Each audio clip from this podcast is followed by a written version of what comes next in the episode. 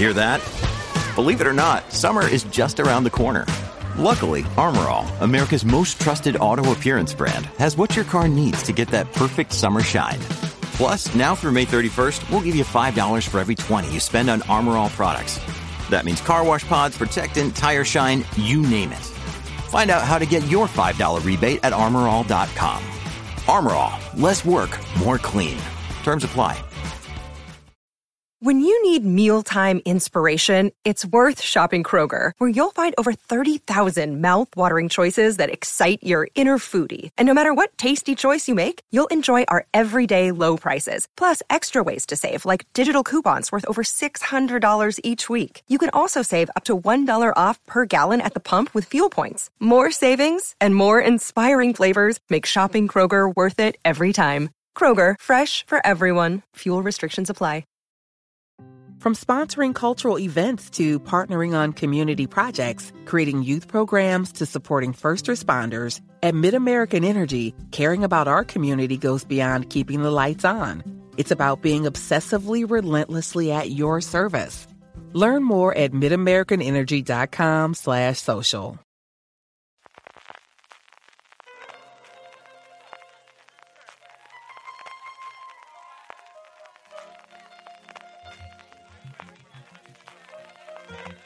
Estás escuchando Fuera de Series con CJ Navas. Bienvenidos a Top, el programa de Fuera de Series donde hacemos estas listas relacionadas con las series de televisión que tanto nos gustan. Como todas las semanas tengo conmigo a Jorge Navas. ¿Cómo estamos, Jorge? ¿Qué tal? Muy bien, aquí. Encantado de charlar un ratito más. eh. Y también a don. Carlos. ¿Cómo estamos, don Carlos? Pues nada, más de bien. Aquí, aparte un auténtico bueno. Como anunciamos la semana pasada, si la semana pasada era sobre cómics, esta es sobre novelas. Vamos a hacer igual que la semana pasada estos dos top 5. Por un lado, las series basadas en novelas, basadas en literatura que más nos han gustado. Y por otro lado, las que están por venir. Algunas de ellas anunciadas, que además la podéis leer todas en fueradeseries.com, el artículo de Marichu Lazábal que ha realizado eh, precisamente contando todas las, las adaptaciones de novelas que nos llegan o creemos que nos van a llegar durante este 2021 o aquellas que nos apetecería muchísimas ver. Jorge, ¿cuánto te ha costado hacer las listas? Pues me costó hacer la criba, porque la verdad es que igual, Ujú. igual que afortunadamente, igual que la semana pasada, la verdad es que aquí tenía bastantes opciones. He intentado que no se quede todo en fantasía y ciencia ficción, porque en principio, claro, lo- al final, la cara tira al monte y, y si es el tipo de, de libros que más me gusta leer, pues los que más, como que más están, pero bueno, eh, no sé, tengo, tengo una lista bastante extensa y luego un montón de bolas, de bolas extras que luego comentaremos. Ya te don Carlos, ¿cómo ha sido la cosa? También tengo bastantes listas. Hombre, en las que eh, eh, eh, lo que he conseguido algunas de esas antiguas que no podréis decir de ninguna forma, que no, no podréis vosotros chafarme, no como el otro día que me chafáis 3 o 4, y de las modernas, hombre, más que nada he visto pues cosas que me gustaría a mí ver eh, clásicas y tal. Ahora lo comentaremos. Yo esta era una fácil la que podría haber hecho dos top 20, una solamente de adaptaciones y otra con todas las ganas que tengo. Y al final, bueno, le iré comentando, ¿no? Le he hecho alguna de coger series que en su momento me gustaron muchísimo la adaptación, más allá de que después en las siguientes temporadas, de esas tengo un par, la cosa se fue se desinflando.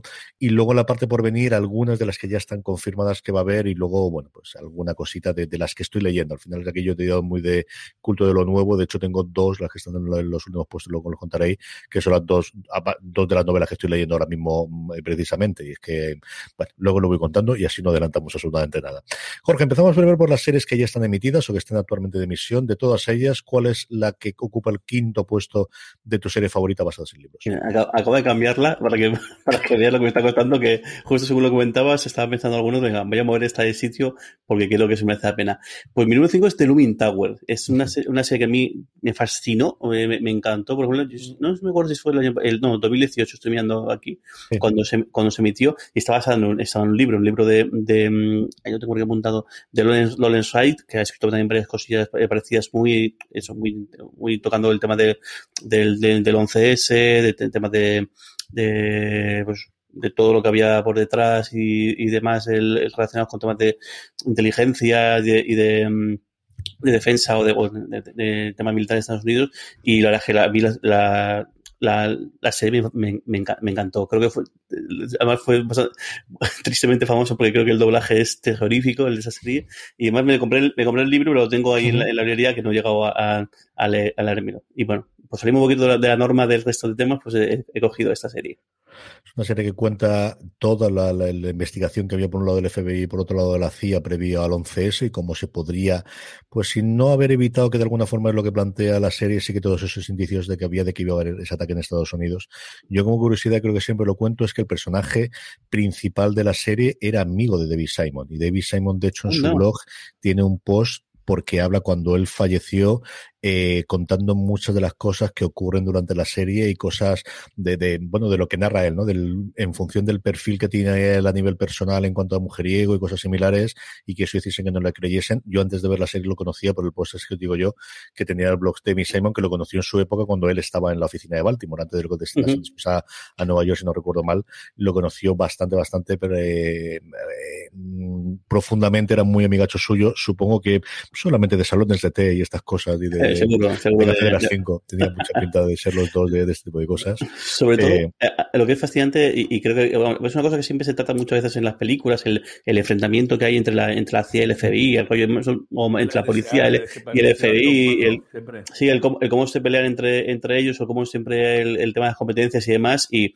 y, lo que en algunas series a veces, eh, sobre todo los procedimentales policíacos, que siempre es la pelea del FBI sí. o, de, o de la o del la ATF con los propios policías y demás, que parece más bien hay una pelea de egos. Aquí lo que, lo que realmente ves es eh, que, esa, que no es una pelea de egos, sino que es una cosa que va muy, muy, muy arriba y que tiene consecuencias, pues, terroríficas. Y bueno, y el caso presidente de Guiro que cuentan, básicamente yo no sé si, si tanto evitarlo o no, pero sobre todo el hecho de que, de que no hicieron nada para, para, o sobre todo eh, no puso nada de su parte debido a, una peleita entre, entre agencias que podrían haberse pasado información y haber, haber, no sé, haber actuado de otra manera. Sí, es el tema de la jurisdicción que yo creo que lo aprendemos gracias a los procedimentales americanos. Es una palabra que sí. utilizamos solamente para hablar de las competencias entre el FBI y la ATF, o entre la DEA, o entre el Homeland Security, o entre las distintas policías cuando pasa en Los Ángeles hasta que llega al condado y a partir de que llega a la ciudad, que es una cosa que me preguntases a mí, entre la diferencia de la Policía Nacional y la Guardia Civil, pues igual te lo sabría decir, pero no tengo más claro, tengo mucho más claro la diferencia entre el condado de Los Ángeles y la ciudad de Los Ángeles que la que tengo de la Policía Nacional y la Guardia Civil, ya te digo yo.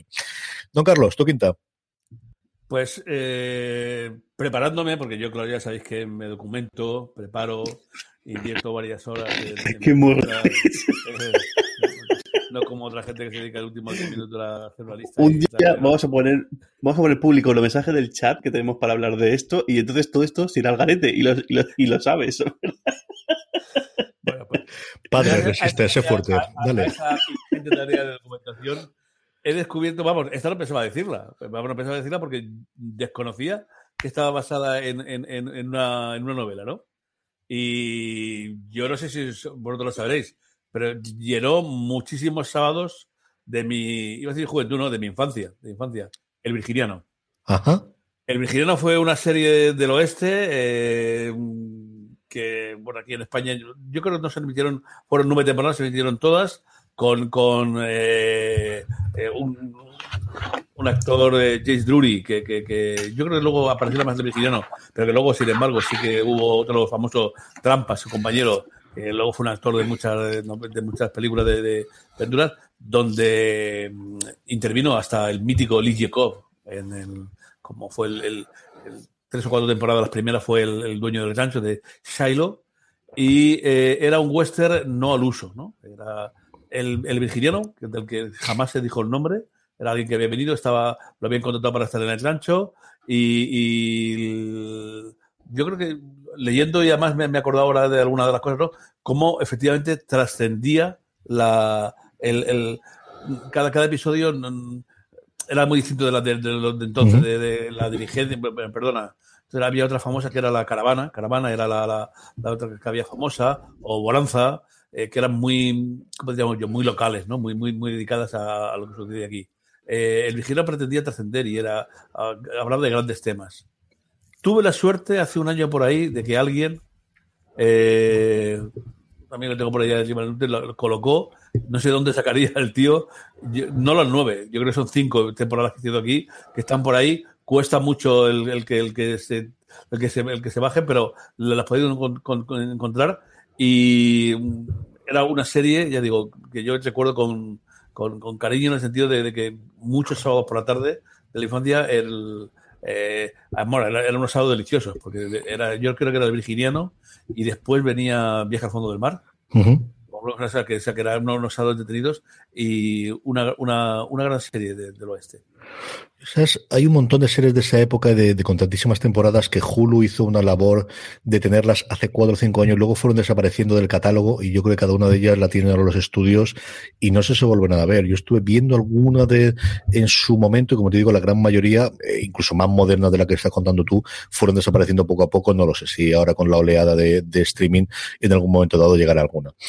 Mi quinta es una eh, novela que yo recuerdo haber leído las dos primeras novelas antes de ver la serie. Es una serie que hasta su cuarta temporada he comentado en algún top también me encantó, que luego fue cuesta abajo sin frenos y que ahora tengo mucha ilusión por ver cómo recuperar, tal y como eh, conté en mi top de las más esperadas de 2021. Y estoy hablando de Dexter. El Dexter original de Jeff Lindsay. Es cierto que la primera novela es prácticamente lo mismo que vemos en la primera temporada con un giro, y es que hay un personaje que en la novela y o en la serie tiene un futuro distinto del que tiene en su contrapartida y eso cambia a partir de ahí totalmente el sentido. Se bifurcan muchísimo cómo van las novelas y cómo va la, la serie a partir de esa primera novela, pero yo la disfruté mucho. Es cierto que era hija de su tiempo igual que era la serie y toda la parte que tenía de esa lucha con el pasajero oscuro que en la serie lo veíamos en esa voz en off se daba o en esas visiones que tenía de su padre Dexter en la novela se daba mucho como monólogo interior que al final te facilita el, el poder hacer ese tipo de cosas. Yo lo disfruté mucho, leí dos novelas más, la primera era Dexter el oscuro pasajero, luego de Querido Dexter y Dexter en la oscuridad. Yo creo que me quedé en la tercera, si no recuerdo mal, y recuerdo gustarme mucho, como os digo, de, otra cosa diferente.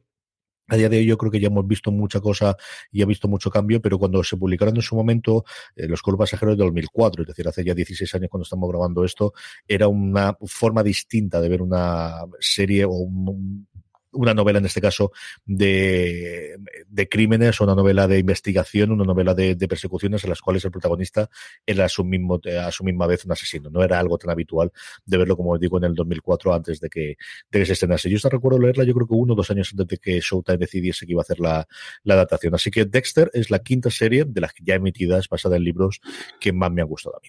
Jorge, vamos con tu cuatro. Pues mi cuatro es el cuento de la From sponsoring cultural events to partnering on community projects, creating youth programs to supporting first responders, at MidAmerican Energy, caring about our community goes beyond keeping the lights on. It's about being obsessively relentlessly at your service. Learn more at midamericanenergy.com slash social. He's wild. He's sweet. He'll shred your couch on a whim, then come crawling back to you, purring happily at your feet. His behavior may be erratic, but he's still the world's best cat, who deserves nothing less than world's best cat litter. The number one natural and sustainable litter brand with no harmful chemicals or silica dust. Trade your clay today. Get world's best cat litter for the world's best cat.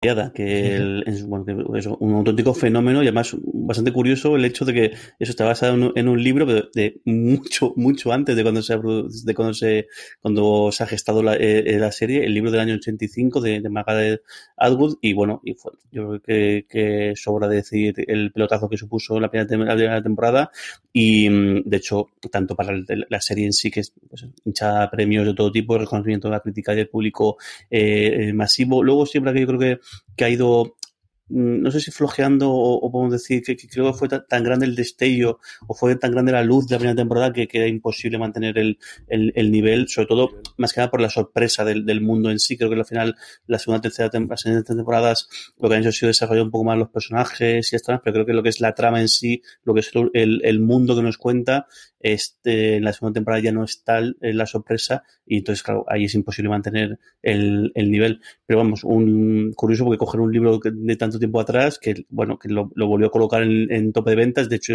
animó a la, autora a sacar una, una, un, segundo, un segundo volumen, si no me equivoco, y un ejemplo perfecto de lo que del matrimonio entre libros y televisión, que, sin lugar a dudas.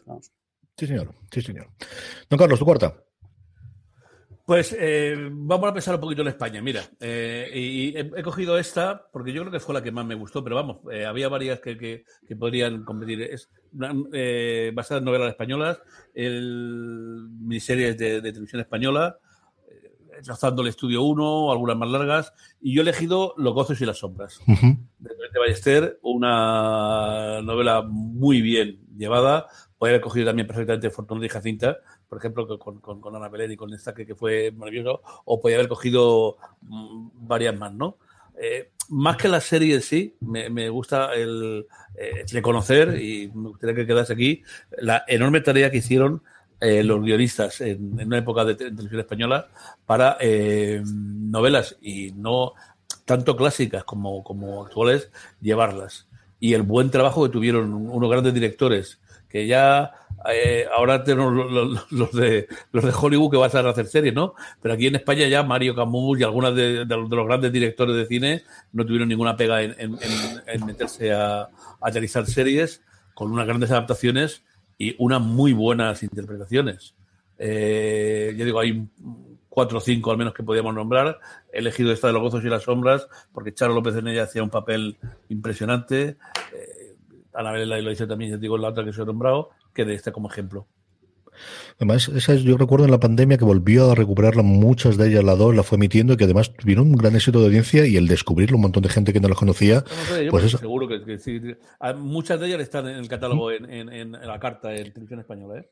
Sí, fueron reponiendo, reponiéndolas, yo creo que prácticamente uno a la semana, o no me acuerdo si durante cada semana emitían una, una, una de, de habrá como 10 o 12 de grandes clásicos de la literatura española que hicieron adaptación en los 80, 90, 2000 en algunos de los casos de, de las que hay, sin irte a Cañas y Barro, ¿no? Pero vamos, relativamente más recientes sí, sí que hay bastantes, bastantes.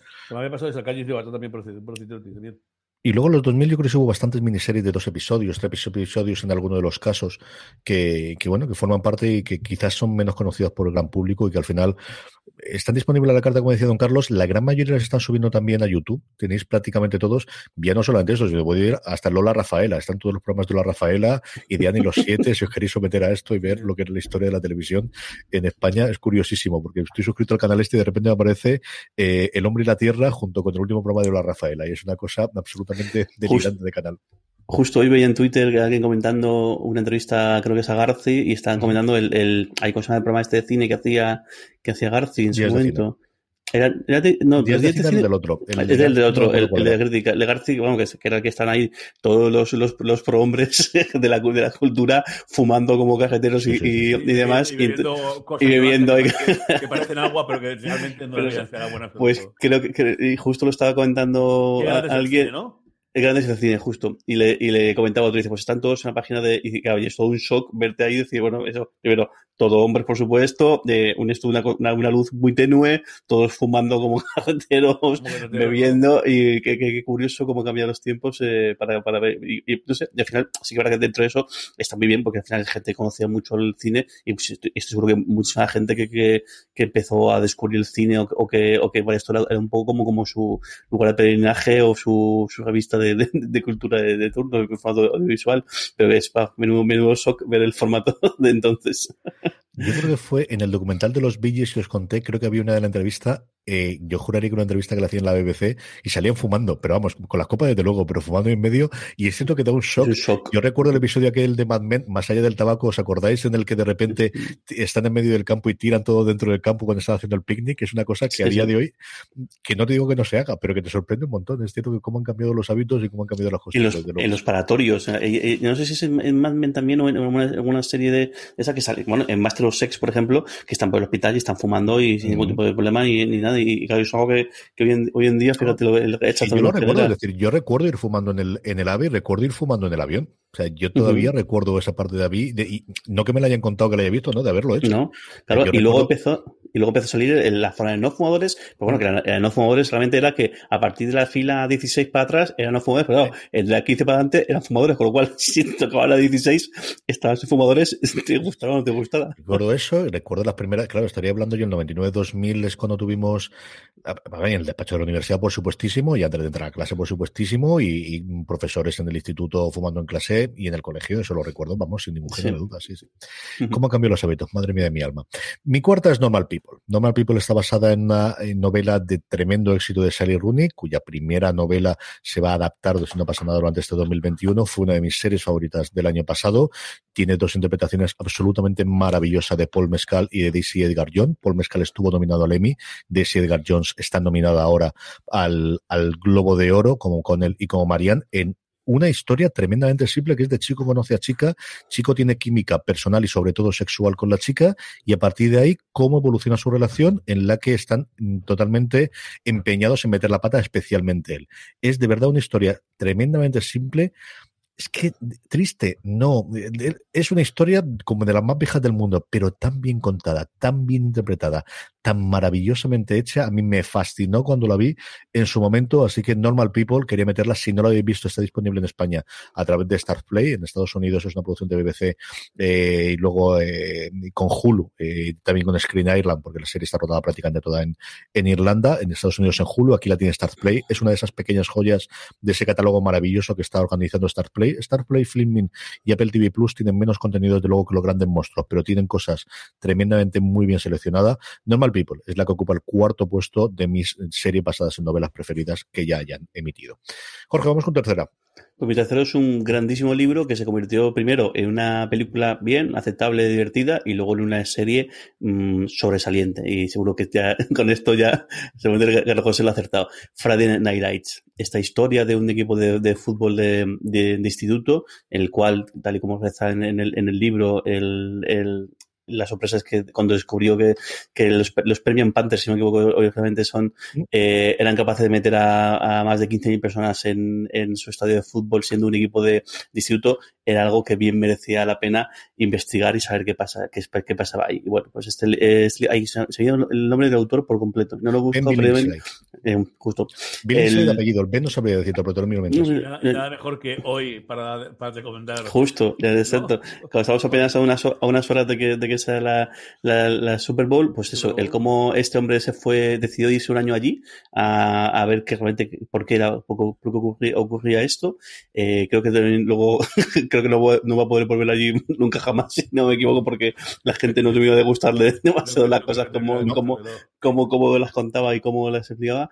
Pero bueno, que el, el libro es una maravilla y además recoge el, el, eso, el, el cómo al final el, el, todo un pueblo se puede volcar en, en, un equipo de instituto, el cómo las tragedias de los, los, los ciudadanos de barrio, de, de, gente que en un momento a otro, en un momento lo es todo y que luego lo es nada. Y esto yo creo que sobre todo la serie lo recoge muy bien.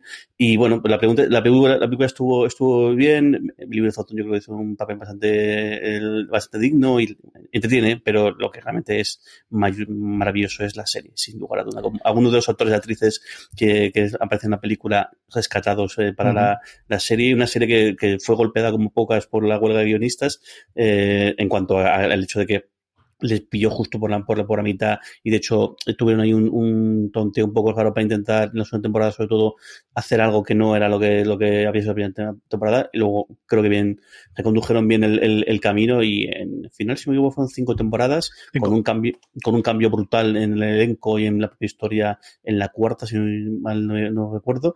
Y es una serie fascinante que te puede, es, además es la, yo creo que la serie esta que puedo decir es una, es una serie de, de adolescentes de, de un equipo de fútbol americano de instituto olvídate, o sea, no importa ni, ni que sean adolescentes ni que sea el fútbol americano, la puedes ver perfectamente si te guste el fútbol americano porque es una serie de personajes, de relaciones, de, de, de lo jodido que es para alguna, una, alguna gente poder salir adelante, de sueños frustrados o de sueños eh, cumplidos y que está tan bien rodada y está tan bien interpretada y con y eso lo, te lo dejo para ti, con una pareja tan tan especial.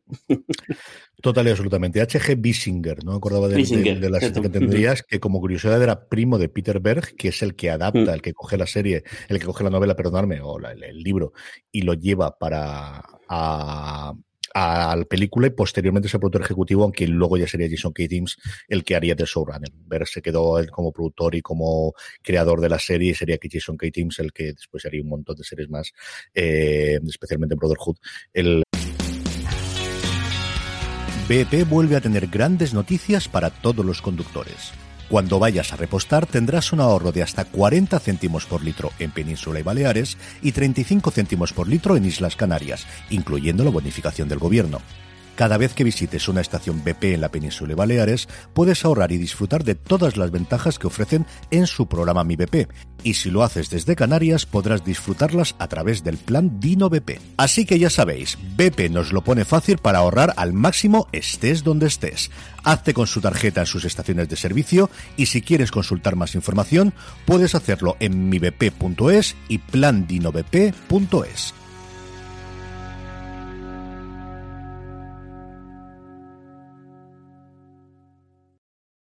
From sponsoring cultural events to partnering on community projects, creating youth programs to supporting first responders, at MidAmerican Energy, caring about our community goes beyond keeping the lights on.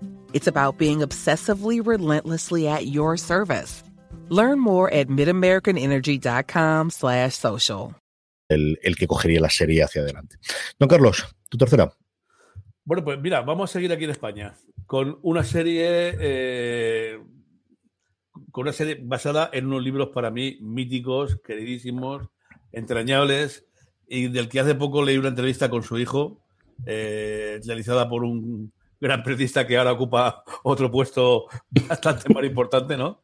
Eh, que ya sabe, Jorge ya sabe de qué se trata, ¿no? Se trata de Carvalho, claro, la serie de, de, de, del mítico detective de nuestro queridísimo Manolo Vázquez Montalbán, ¿no? Eh, pero hizo dos, Carlos, no. Yo no digo el asesinato que cometió luego el Juanjo Corbé y la italiana aquella de mal nombre. ¿eh? Digo la, la. No, no fue un podrio que, que, no tiene nombre siquiera. Eh, Eusebio Poncela, poco. Yo pensaba que Carvalho sería un poco más, más, más duro, ¿no? Eh, me acuerdo que hicieron una película que fue Carlos Ballesteros, creo que el que, que interpretó, me pareció más, pero eh, eh, Eusebio Poncela le, le daba una, un, un, un, sentido, una filosofía que era la que, la que desprendía eh, Carvalho. ¿Qué decir de las novelas de él? A mí me encantaron. La, la, la he visto, la he leído dos veces, creo que la tengo en dos colecciones distintas. A mí eh, Vázquez Montalbán me encantaba y el Carvalho me, me atrajo enseguida.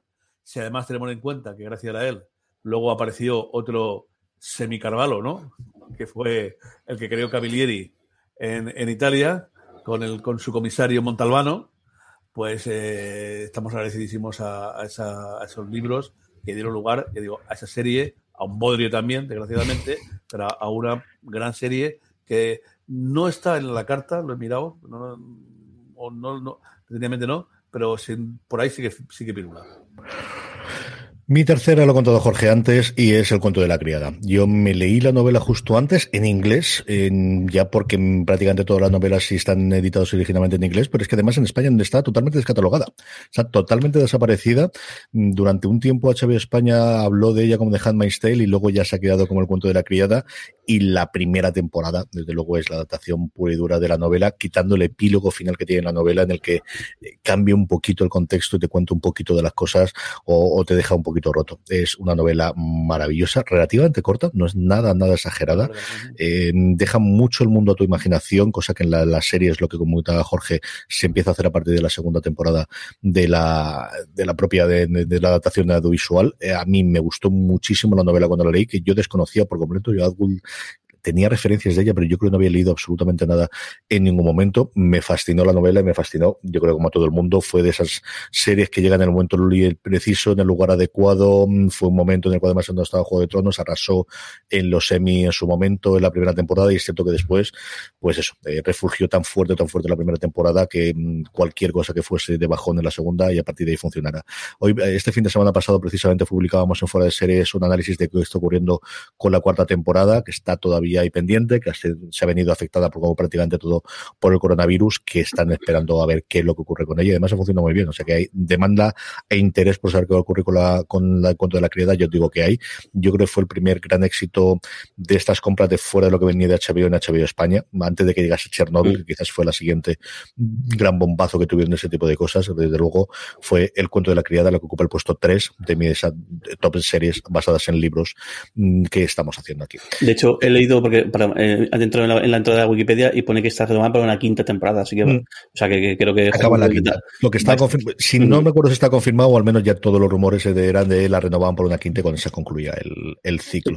Y, que es una de las grandes producciones además de MGM, ahora que se habla tanto de la compra o de la venta de MGM con el catálogo de, de de todas las películas de James Bond y de la nueva película que sigue sin emitirse y todo lo demás, una de las grandes propiedades que tiene que ha hecho dinero recientemente a MGM precisamente ha sido el cuento de la criada. Jorge, vamos con tu segunda.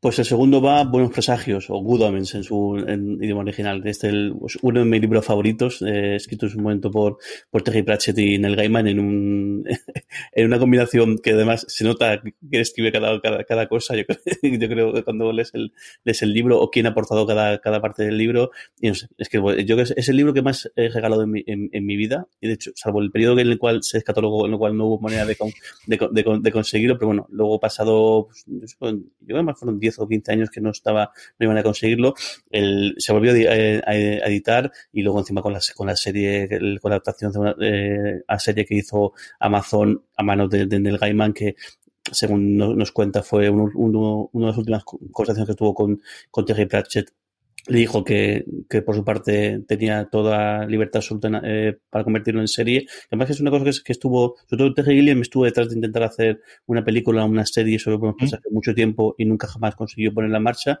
Y al final pues fue el Gaiman el que dijo, bueno, pues ya que he empezado a cogerle gustillo a esto de, de hacer cosas, pues me, me voy a leer la cabeza. Y yo creo que al final salió un producto bastante, bastante decente. Yo, a mí me, gust, me, me gustó, pues, quizá podría haber sido mejor en algunas cosas, quizá algunas cosas no te las esperabas con pero como tal, de hecho, creo que en Amazon funcionó muy bien porque incluso le, le parece que hubo un ofrecimiento en fin de hacer algo, de sacar una segunda temporada, que claro que sería todo sobre el vacío porque el, el, la serie empieza y acaba tal cual lo que cuenta lo que cuenta el libro. Y no sé si es algo que todavía está ahí eh, posible aunque imagino que esto estará bastante liado con ahora con Sandman.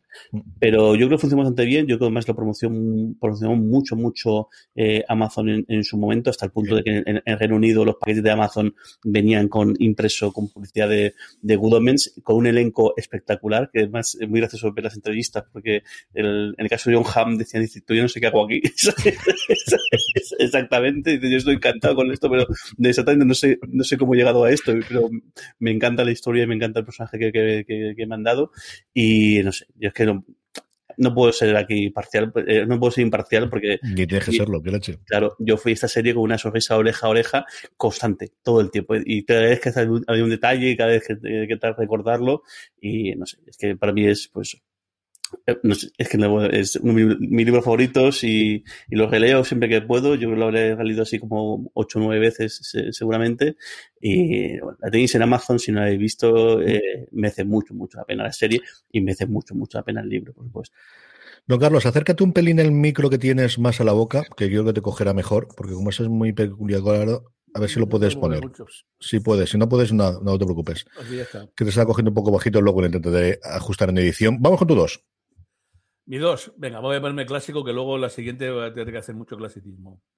Una serie que fue mítica, eh, con unos libros eh, magníficos de un grandísimo Robert Graves. Eh, yo, Claudio. Yo creo que esa serie abrió los ojos aquí en España. Yo la tengo, yo creo que la tengo en, en, en, dos colecciones distintas de DVD y la tengo grabada también, ¿no? Pero el actor, el, el que hacía de Calígula y, y, y, el gran actor este, eh, y, y, ese estilo inglés, ¿no? De, de las series, eh, que luego cuando lo, cuando lo, lo, ves dices, bueno, pues eh, era muy, muy de... Muy, muy, muy teatral, ¿no? Muy de, de pequeñas habitaciones, no, no, había grandes escenas. El, el mercado parecía casi la, la, la, esquina de tu casa, que no, no, no, no era grande, ¿no? Pero, joder, qué, qué, qué, qué pedazo de interpretaciones y sobre todo es que eran unos libros impresionantes impresionantes. De Robert Graves, desde luego yo, Claudio, tienes que leerlo, pero luego tiene dos o tres cosas por ahí, un tomazo entre ellos que hace poco se, se, se editó en España, de verdad impresionante. Eh, para los clásicos, ahora que está un poco de moda también, ya hay una, una serie nueva, ya hay una, una Bethany, la, la, la, la, nueva arqueóloga esta que está funcionando ¿Mm? por ahí, ¿no? Eh, pues recordar aquel, mm, aquella época con sus con sus cosillas, eh, no parece que fuese muy objetivo eh, Robert Graves cuando escribió acerca de Calígula o acerca de Claudio sobre todo, ¿no? Que, no es, la historia no parece que lo deja tan bien como, como, como Robert Graves lo deja, ni fue tan inteligente, pero como, como atención, como el Derek Jacobi, el trabajo de, de, los actores, eh, quedó y en España fueron críticas sensación. Y se vuelve, cada cierto tiempo se vuelven un montón de ellos los círculos, cuando lo metió Filmin en su catálogo se volvió a hablar, y de varias conferencias y varias charlas en las que sacan algunos de los fragmentos, y yo creo además precisamente ese efecto teatral que dices tú, le ha servido muy bien con el tiempo, creo que eso si hubiese intentado hacer otra cosa, se notaría mucho más el cartón piedra, y como dijeron, no, mira, esto es una obra de teatro filmada, fundamentalmente, y es lo que tenemos aquí, y lo que tenemos son un grandísimo texto y unos grandísimos actores, yo creo que es una de las razones por las cuales al final aguante tantísimo tiempo después, eh, yo creo que de las cosas clásicas inglesas junto con Doctor Who para los fans de Doctor Who debe ser las cosas antiguas que más se siguen viendo a día de hoy de todas las cosas británicas. Mi dos es canciones de Hielo y Fuego o Juego de Tronos, como prefiráis. Y sí, vale, las dos últimas temporadas. Y digo las dos últimas porque yo creo que los problemas de la última temporada venían desde la penúltima temporada, o al menos ya se le estaban viendo las costuras desde esa. Pero qué camino, señores, qué camino. Desde la primera temporada, pasando por la boda roja, siguiendo por lo que queráis, especialmente en toda su, su, función, pero especialmente las cinco primeras temporadas. Y aún así, la tan denostada última temporada y la que yo creo que realmente la que más flojea, que la penúltima tienes momentos sencillamente maravillosos. Es mm, historia viva de la televisión, es la que cambia totalmente el rumbo de HBO, es la que crea todo el fenómeno de las sagas de fantasía, de ciencia ficción hasta cierto punto, pero fundamentalmente de fantasía, que luego Jorge nos contará de la que tiene ganas de ver, es decir, es la que se ve que una producción internacional rodado en doscientos y pico países cuando se podía hacer, que esa es la segunda eh, derivada de todo esto, con un plan de rodaje absolutamente mm, eh, loco de, de, de, de, cómo conformar toda esa serie de actores y gente que tiene que estar, los directores, y ahora te coges un bolo, esto de hoy en martes estaré en Croacia, hoy es estoy en estoy en, en, en, en las tabernas reales, esto tiene que ser jueves, ¿no? Exactamente igual. Es impresionante que algo tan complejo, tan largo, tan grande se también. Y como os digo, temporada final arriba abajo, dos últimas temporadas arriba abajo, sigue siendo una experiencia que yo no sé ahora viéndola como sería, pero eh, era una cita obligada. O sea, en un mundo en el que cada vez es más complicado Hoy lo comentaba cuando estábamos hablando eh, en el podcast especial que hemos hecho por el, Star Wars Podcast Day, hablando como de Mandalorian, era una cita obligada cuando veía el episodio, igual que lo está haciendo ahora Bruja Escarlata de Visión. El, lograr el sabías que tenías que ver el episodio y la gente se quedaba de madrugada, o yo mismo me fui a ver el primer episodio de la última temporada al, al evento que hizo HBO España en Madrid. Eso es tremendamente complicado de conseguirlo en el mundo actual y lo hacía desde luego Juego de Tronos y sigue buscando la HBO desde que se la acabó con secuelas o con cualquier otra similar. Así que Juego de Tronos, o si queréis, la mm, saga de canción de Hielo Fuego, es mi serie número dos, adaptación que más he disfrutado con el tiempo. Jorge, solo dentro de cada una.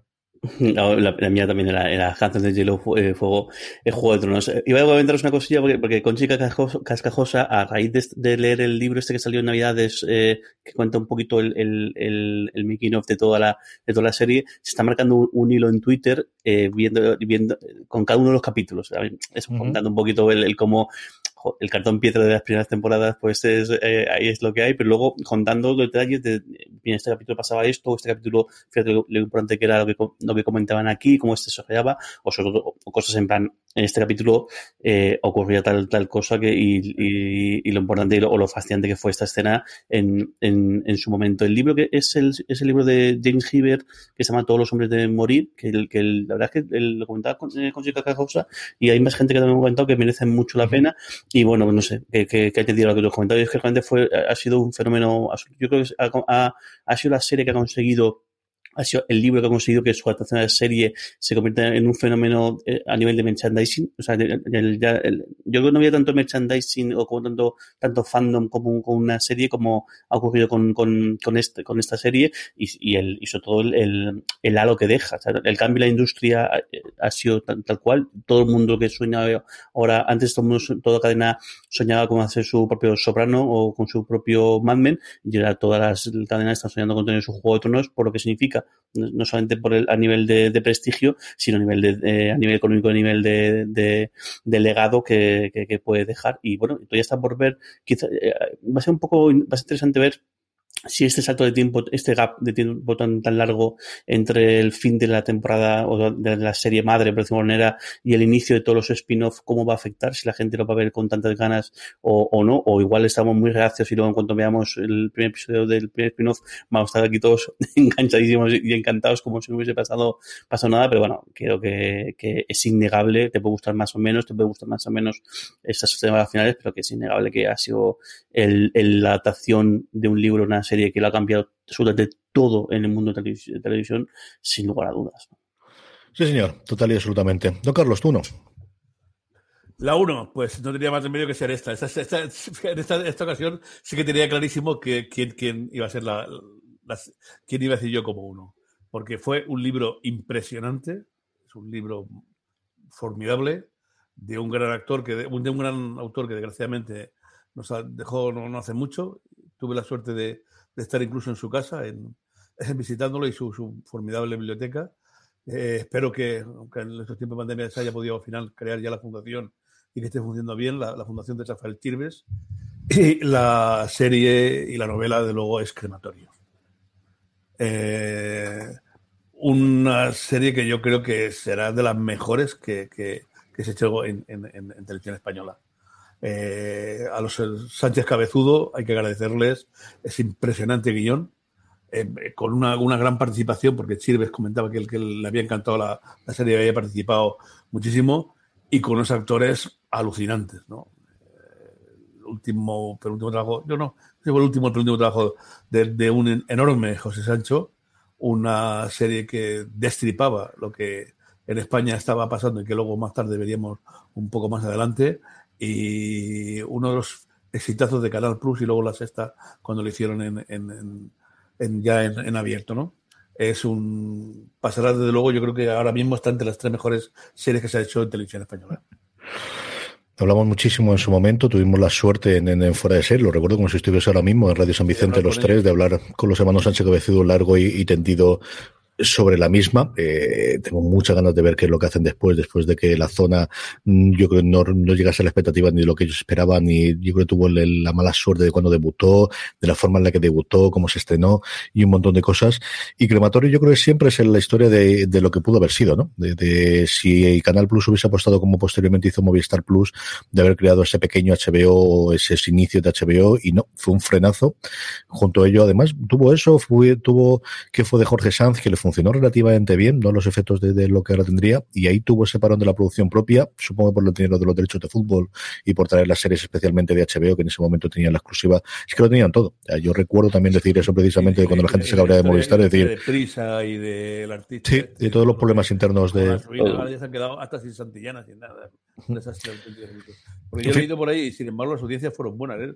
un 4 y pico y un medio, 5% estando en el plus, ¿eh? Creo que fue el tercer o cuarto programa más visto del Canal Plus. O sea, que, me acuerdo que alguna vez comentábamos nosotros, como no tenemos datos, no sabemos tal igual, ahora que sabemos los datos, casi un millón de espectadores, no estuvo nada mal la serie y podía haber sido el comienzo de una gran amistad. Como dice, pero vamos, luego el Canal Plus optó por, bueno, el amigo de la, de la Academia, el Severiano, optó por otras cosas y se fue todo a matar indios por ahí.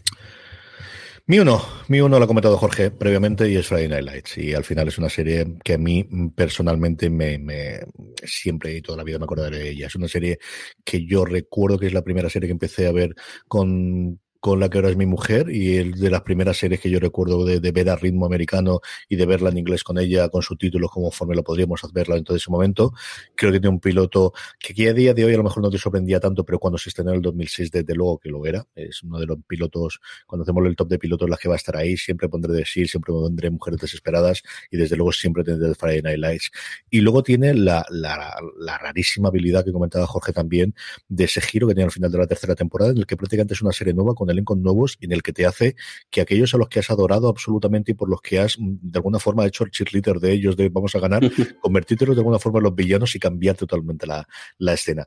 Tiene una segunda temporada mm, eh, totalmente maligna o totalmente vilipendiada de que en algunos casos incluso igual siempre dice que no existe, que directamente te la saltes y que no hay. Yo creo que no llega a esos puntos, pero es cierto que tiene algunas cosas que, que realmente eh, son complicadas de, de mantener después y de hecho hay muchísimos de los hilos que se plantean en la segunda temporada que posteriormente se olvidan. Y como decía Jorge, tiene unos intérpretes sencillamente maravillosos, pero es que los tenía al principio, los mantuvo hasta el final, porque al final siempre tienen pues esa, esa eh, idea o esa unión entre los, los entrenadores, entre Mrs. Coach y Mr. Coach, pero es que el elenco de jóvenes, es que tenemos Julius con Molet Smith, que la hemos visto recientemente en, en ah, señor, en Territorio Lovecraft, nació de ahí, tiene un papel sencillamente apabullante. Es que Taylor Kitsch, que a mí me parecía alguien que se iba a comer totalmente Hollywood, es un papel apabullante que tiene como Tim Rickens. Algunos que han seguido más carrera, otros que no. Todos ellos que parecía que le iban a tener desde luego durante muchísimo tiempo. Jesse Plemons quizás es el que mejor ha tenido carrera posteriormente. Y fundamentalmente Michael, Michael, Michael, Michael B. Jordan, que hace el nuevo quarterback que llega a partir de la, de la cuarta temporada. yo, todavía, yo todavía tengo, no sé si, si estás viendo Sí, YouTube. se ve, se ve. yo- El fondo con Tim yo tengo, tengo de fondo de móvil, lo tengo desde, desde el primer móvil y lo- y lo, mantengo. Hasta ahí llega el fenómeno fan con esta serie. Y como os digo, y Kyle Chandler y Connie Britton, de, de una de las mejores representaciones de lo que es una vida en pareja de dos personas que se quieren, pero que tienen y que tienen gustos distintos y que tienen aspiraciones distintas, ¿no? Y esas conversaciones que tienen desde el primer momento, yo recuerdo el, el momento ese de los armarios, que estaba en el piloto, yo creía que era mucho después, pero mira la casa que tiene armario para ti y para mí, ese me fascinó, porque alguna conversación similar he tenido yo. Así que Friday Night Lights es la serie basada en libros más que novelas. Es cierto que al final es un relato fundamental que hace Billingsley eh, con alguna cosa más que más me ha gustado de, toda, de todas las que he podido ver hasta ahora. Una pequeña pausa y vamos ya con las que nos van a venir. Estamos ya de vuelta, Jorge. ¿Esta te ha costado más o menos hacerlo que el anterior? Este me ha costado más o menos lo mismo. Lo que pasa es que eh, aquí también tenía que mo- mover algu- alguna de, de- de sitio y no des- descarto que ponga alguna, alguna, todo, alguna más en esto, sí. Cuéntame tu cinco. Pues mi 5 es Fundación, que yo llego, llego un poco tarde a la, a la fiesta, todo, todo, todo se ha dicho, porque yo sí que le- leí en su momento, eh, por- porque me gustaba mucho el, el- era el Club de las Viudas Negras, el Club de, de los, no, el Club de, las- de los Viudas Negras, ¿no? Sí. el que me lo recomendó eh, precisamente nuestro, nuestro padre y que además tiene un tiene un tiene un tiene uno de los relatos muy curiosos que, que habla de habla de, de, de Tolkien que, que me, me, me cogí me por ahí fue lo que me captó y luego me leí unos cuantos cuantos más llego tarde a la fundación pero eh, yo ahora estoy ahí porque más justo ayer que me compré una, un, un volumen que viene toda la, la toda la la, eh, No, la trilogía clásica, no, todo lo que es lo, lo que rodea a Yo, a Yo Robot, eh, está Yo Robot y hay, hay varios, varios más de los, él también varios me, me los leo y a mí me gusta mucho Fundación, es- está claro que, que, que la diferencia de, de- de tiempo aquí es- en algunas cosas se, nota, pero a mí me gustó, mu- eh, disfrutó muchísimo, me lo, me lo leí en, en un tris y bueno, y con muchas ganas de, de, ver, la, de ver la serie, que a ver si hay suerte y, y llega antes de verano, aunque yo creo que ahora mismo no, no sabemos nada, ¿no? ¿no? O sí que sí que dijeron que sería para primer semestre o primavera. No yo sabemos absolutamente nada. Parece que estaría todo grabado, que estaría en postproducción, pero en cuanto a fechas, no. Es cierto que Apple ha ampliado el periodo gratuito que ya habían ampliado previamente hasta julio, si no recuerdo mal de memoria, pero no sabemos absolutamente nada de si va antes, va después, va verano, va exactamente qué. Se anuncia que puede haber una keynote para marzo, From sponsoring cultural events to partnering on community projects, creating youth programs to supporting first responders, at MidAmerican Energy, caring about our community goes beyond keeping the lights on. It's about being obsessively relentlessly at your service. Learn more at midamericanenergy.com slash social. Does picking an outfit have you running a little too fashionably late? We get it. Great taste takes time. That's why Drizzly, the number one app for alcohol delivery, has your back with the largest selection of beer, wine, and spirits delivered in under 60 minutes. Convenience never goes out of style. So if you need to spend some extra time in the mirror instead of at the store, download the Drizzly app or go to drizzly.com. That's D R I Z L Y.com today. Si no pasa nada, no sé exactamente si para presentar alguno de los nuevos Mac con, el nuevo procesador de, Apple, yo me maligno que puede ser un eso o el, iPad Pro, que también está necesitado de, cambios, igual en esa keynote se cuenta alguna cosa, se hace alguna utilización de cómo están todas las, todas las series. Don Carlos, tu quinta. Bueno, pues iba a decir otra, pero ya que se ha puesto ahí Jorge, digo, no sé que luego me la chafen. Yo no he dicho fundación, pero sí que voy a decir alguna de las que del, ciclo que has dicho tú, Jorge, de Aishabot, del Buen Doctor, de Asimov. Eh, Fundación es el, su gran trilogía, bueno, su gran trilogía, aunque luego hizo alguna que otra novela alimenticia eh, cuando pasó, pero el, la, todo lo, el mundo de los robots eh, yo creo que merecen un, un, un, una, una serie decente me encantó, por ejemplo, no me gustó la, la del robot, la del pobre este que, que, se suicidó, pero la de Will Smith sí que me gustó la, la, la, la película. Y en, en robots hay, hay, yo creo que un filón para hacer una, una gran serie de ciencia ficción. Y si no, da igual, hacer algo de Asimov, por favor, porque luego hizo historia de la ciencia, tiene la historia del mundo, algo del mundo doctor, su humor tan característico, su feeling. Ah, cuando nos abandonó, me acuerdo de la noticia del periódico, me dejó eh, traumatizado era, es, es de luego el pilar fundamental de la ciencia. Yo creo que Yo Robot, si funciona bien Fundación, mm, tendrá novias y yo creo que ahí habrá un acuerdo. Si va bien la cosa con Apple, a mí no me extrañaría absolutamente nada porque al final tienes eh, todo encadenado y tuvo alguna especialmente novela corta en el que unificaba los dos universos para decirte que era todo realmente el mismo universo, así que a mí no me extrañaría absolutamente nada. Mi quinta es totalmente culto de la novedad y es que empecé ayer por la tarde a leerla, llevo ya una cuarta parte del libro leído, se llama Las siete muertes de Evelyn Hardcastle o Hardcastle, como queráis verlo el invento. La novela es una novela de un autor nuevo llamado Stuart Thornton ¿Qué os cuento de esta? Yo, sabes que no tengo demasiado con la briga del spoiler, pero creo que es una de esas novelas que es mejor ir totalmente virgen, incluso no leer nada en internet, no leer absolutamente nada de la sinopsis para que vayáis a encontrar una cosa extrañísima. En la novela comienza de una persona que se despierta en medio de un bosque, está herido, extraño, y grita Ana, y no sabe ni quién es Ana ni qué leche ocurre oye un disparo, está convencido de que esta mujer la han asesinado, le aparece alguien, le mete una brújula en el bolsillo que cree que es el asesino de la talana y con esa brújula llega a una casa victoriana donde parece que se está desarrollando una aventura muy a la Gata Christie. Y a partir de ahí empieza a complicarse muchísimo más. Es que os daría referencias que las vais a ver en todas las críticas y todo demás, pero creo que vale la pena que os metáis sin más tiene sus tonos de género más allá de solamente el de crimen, se desarrolla mucho más. Como os digo, llevo 25 páginas y sé cosas por la sinopsis que todavía ni siquiera han ocurrido me está gustando mucho, mucho una cosa muy, muy extraña y está comprada por Netflix, que a hacer una miniserie creo que de siete episodios. No sé cómo está la situación porque no soy capaz de encontrar en ningún sitio, pero sí que parecía que estaba comprada, o al menos en Wikipedia parecía que estaba comprada los derechos para hacer una adaptación de una miniserie, me acuerdo si de siete u ocho episodios, a ver si la vemos a, a, lo largo de este año. Las siete muertes, es curioso, en Estados Unidos se llama Las siete muertes y media de Evelyn Hardcastle, pero aquí se ha traducido como Las siete muertes de Evelyn Hardcastle. Es mi quinta serie de las que están por venir que más eh, ganas tengo de ver adaptada a partir de una novela. Jorge, vamos con tu cuarta. Pues mi cuarta es la trilogía de la Tierra Fragmentada, que es esta, estos tres libros con los que N.K. Eh, Jemisin, que es una autora que descubrí yo hace, yo creo hace año, año, año y medio, y bueno, me, ha cautivado por, por, completo hasta el punto de que me he leído las tres novelas que componen esta trilogía, que se llaman La Quinta Estación, El Portal de los Obeliscos y El Cielo de, Piedra, y me compró el siguiente, que es La Ciudad que, la ciudad que, nos, que, nos unió, eh, y dije que justo que estoy leyendo ahora mismo. Y a mí me ha, me ha encantado creo que es un, giro a, la, a todo lo que es la fantasía de ficción eh, a manos de una, de, una, mujer con toda la connotación que tiene y además el, el con la manera de contar las cosas el, que, creo que, que, hacía falta. Creo que el mejor libro es el primero de, los tres, todo, todo, se ha dicho también por manera de contar la, contar la historia, cómo juega con, juega con eso. Y si no me equivoco, creo que sí que están vendidos los derechos para hacer, para hacer una serie, pero yo creo que no está la cosa, o al menos no hay demasiado eh, noticias sobre el, desarrollo de la misma. Es las novelas, además, ya, ya como último lo digo, son las, la, consiguió con esta novela ganar el Locus y el Nebula los tres, con los tres libros consecutivos, que creo que es algo que no se había conseguido nunca atrás y con todo el merecimiento.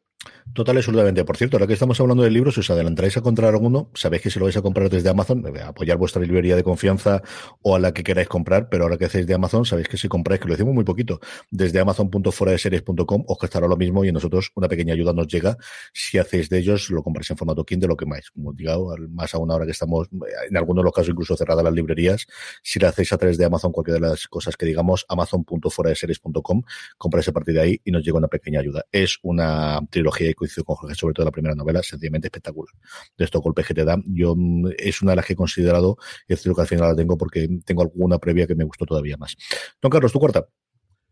Pues vamos a, a, coger algo, vamos a ir con algo español.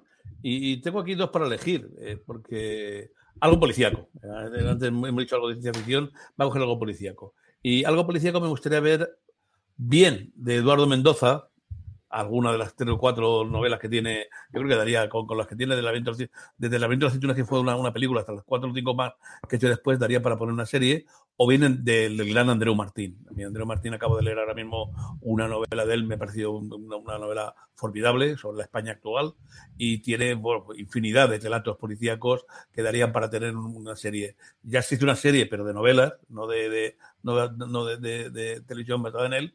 Y hoy en día en, la novela negra eh, española sigue mandando Andreu Martín y merece que hagamos una serie sobre él. Yo creo que tenemos un montón de literatos de, novela negra y antes hemos estado Calvalo y cosas similares, de los cuales igual en su momento era complicado hacer una adaptación cinematográfica, pero yo creo que de hoy, desde luego, series podemos hacer un, montón, que al final en tradición ahí tenemos unos cuantos, igual que en ciencia ficción, que lo tonto, lo tonto tenemos unos cuantos. Mi cuarta es una colección de novelas, la última de ellas también es la que estoy leyendo junto con las siete muertes de Bellingham Castle, se llama La ley de la inocencia, y es la séptima novela de Mickey Haller, del Lincoln Lawyer, del cual se está haciendo una adaptación que originalmente iba a ir a CBS, pero que ha cogido finalmente Netflix, de lo cual me alegro, porque creo que va a poder meterse en, en que quizás si se metiesen abierto no se podrían meter. La serie va a estar Michael Connelly, eh, después de dejar vos de alguna forma ayudando, pero sobre todo la otra gran cosa que tiene, y además siendo una eh, serie de abogados, es que tenemos de vuelta a Kelly, después de hacer sus cosas con Big Little Lies, y después de hacer sus cosas con todas estas grandes producciones, especialmente para HBO, vuelve al lugar de alguna forma donde le dio dinero, en su momento con Alison, eh, con, con Ali McBeal, posteriormente, evidentemente, con Boston Legal, y tenemos a David y Kelly volviendo a hacer una serie procedimental de abogados. Es un personaje fascinante y maravilloso. A mí, Bosch, porque al final llevo mucho más tiempo con él, pero Mickey Haller quizás es el, que es el más divertido, el más entretenido y el, más molón. El último libro que entiendo que si se alarga la cosa llegaremos en una tercera o cuarta temporada, empieza con él, con una circunstancia que ocurre y lo meten en la cárcel, y estoy loco por leerlo. Lo que pasa es me ha llegado lo de casi por en medio y estoy ahí cambiando de uno a otro. Así que cualquiera o la adaptación de las novelas de The Lincoln Lawyer, hubo una película que hizo en su momento Matthew McConaughey que está bastante bien, que está bastante bien y esta continuación que vamos a tener, eh, como os digo, en Netflix, esperemos a lo largo de este año con un elenco maravilloso, pero sobre todo con David y Kelly a los guiones de showrunner de la serie. Así que esa es la cuarta serie, en este caso de serie de novelas que más ganas tengo de ver en la tele. Jorge, tu tercera. Pues voy con otra, otra trilogía y también otra trilogía del, del, libro de literatura fantástica y que también se ha vuelto uno de mis favoritos en los últimos años y es la trilogía del, del asesino, la crónica del, asesino de, de, Reyes, que son estos tres libros de, de Patrick Rothfuss. De momento solamente a la venta hay, hay dos. Hay el tercero que es el primero es El nombre del viento, el segundo El temor de un hombre sabio y ese tercero todavía está pendiente por salir y que no hay manera de, de que ni siquiera de fecha, que es Las puertas de, de, piedra, que a ver si tenemos suerte y este año de una vez sale. Eh, yo creo que es un, me fascinó la manera de, la, la, la narración eh, como, tal, como lo hacen, que al final son dos personajes que están con, eh, un personaje que, le cuenta al otro la historia, la historia de su, de, su vida, pues muy de espada de brujería, pero parece súper original el cómo explica la magia. Creo que es el, el, también justo antes, en la Tierra Fragmentada es bastante curioso cómo ejercen los, las, las, cómo ejercen el, el poder de, de, de, de, engancharse a la Tierra y cómo eh, eh, cambiar el, el, entorno, pero creo que aquí el cómo enfocan el cómo funciona la magia y el cómo emplearla y el cómo, como tal, me fascinó. Y luego tiene algunos personajes, aparte de, por supuesto, el personaje eh, principal, eh, el, el, personaje nunca, ay, nunca me acuerdo, el que es el personaje que se encuentra en la universidad, que es una, es una niña, o sea, los diálogos con ella, mm, me en su momento me quedó fascinado, además de eso que lo leía varias veces porque me, me encantaba. A ver si suerte porque, si, y, la, y la traen, porque además lo curioso de esta, de esta trilogía es que eh, en dos ocasiones ha estado, ha estado menos en casi en mm. producción, mirándolo en, en 2013, eh, 20 Century Fox ya le compró los, las, los derechos para hacer una, además hacer una, una, una serie y de hecho se puso en, marcha y luego a final del 2015 el, el, que suspendió y volvió los derechos al Patrick Y luego además cuando suspendió en 2015 eh, Lionsgate eh, se, interesó por el tema y le ofreció tanto hacer hacer película la idea era hacer película de lo que fueron los libros hacer una serie del universo que él había creado eh, con esta trilogía incluso hacer un videojuego.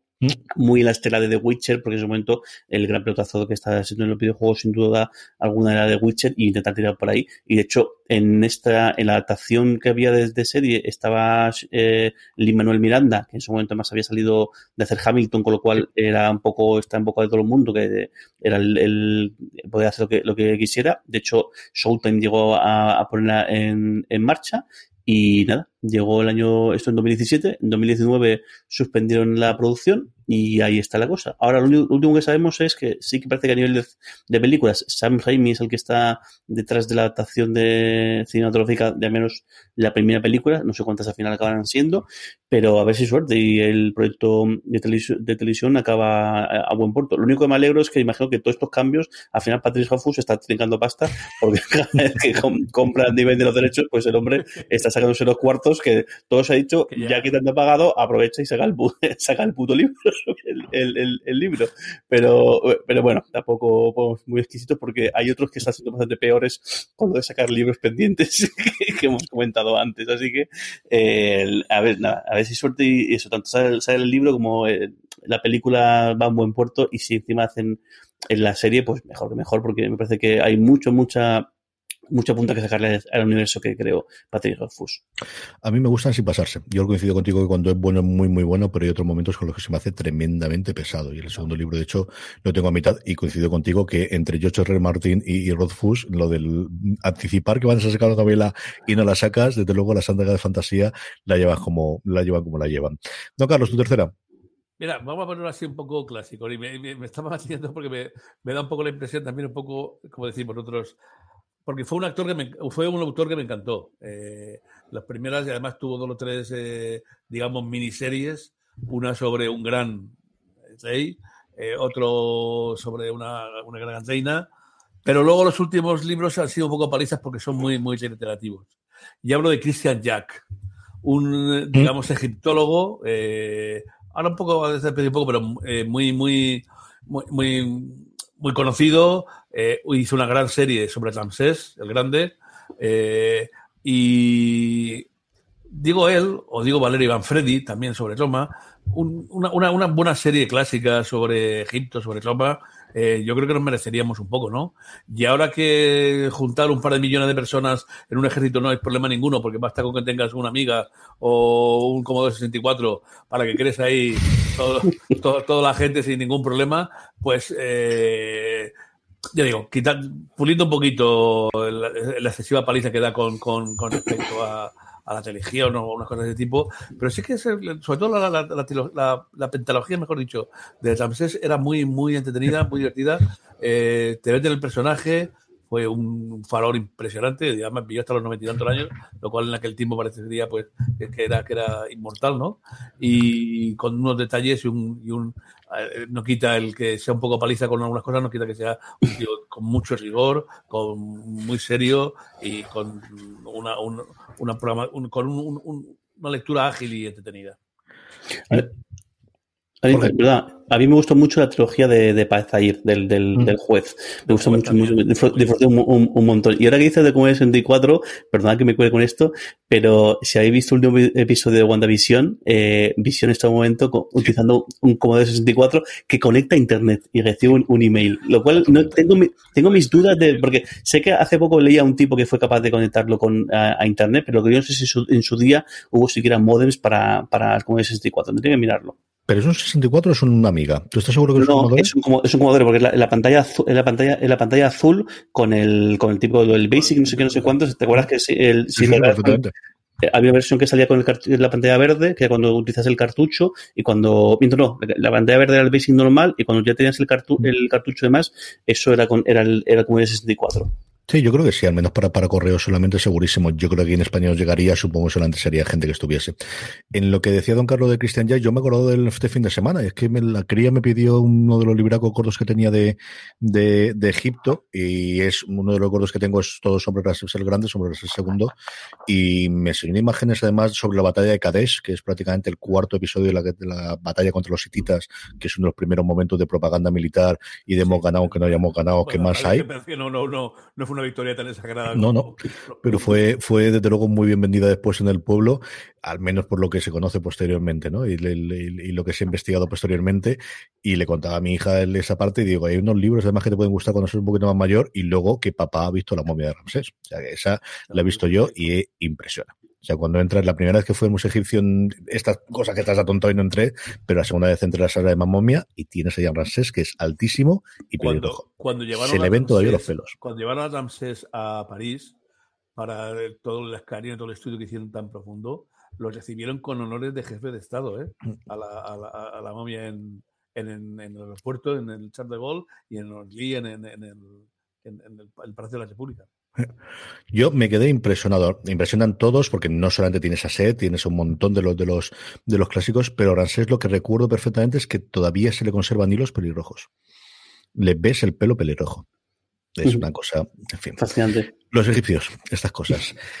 Ay, mi tres. Mi tres es mi otro gran escritor de novelas de, junto con John Connolly, mi otro gran eh, escritor de cabecera de novelas de negras, en este caso con un tono oscuro, un tono oscuro tirando a, terror y con cosas sobrenaturales, que es John Connolly. No tiene ninguna relación, uno británico, el otro es estadounidense, pero John Connolly lleva escritas 20 novelas, prácticamente una al año, se salta, se saltó el noven, desde el 99, se saltó el 2003 y el 2012 creo que fue, pero tiene ya confirmado hasta la que va a sacar este año, de Charlie Parker. Charlie Parker es un protagonista principal, sí, se llama exactamente igual que el músico de jazz, y eso te lo cuento desde el primer episodio. Su primera novela que editó aquí Tusquets en el 2004 se llama Todo lo que muere, tiene uno de los arranques de novela más brutales que yo he leído nunca, que nuevamente no sé si contar o no si no lo he leído nunca, pero es, es, es, es brutal, brutal, brutal la poral. Y tiene dos de los personajes secundarios más chulos que son Luis y Ángel, una pareja homosexual que le ayudan a él y que le, se le sirven de apoyo de alguna forma de strike team cuando tiran los problemas y hay que empezar a pegar leches o hay que empezar a, investigar alguna cosa.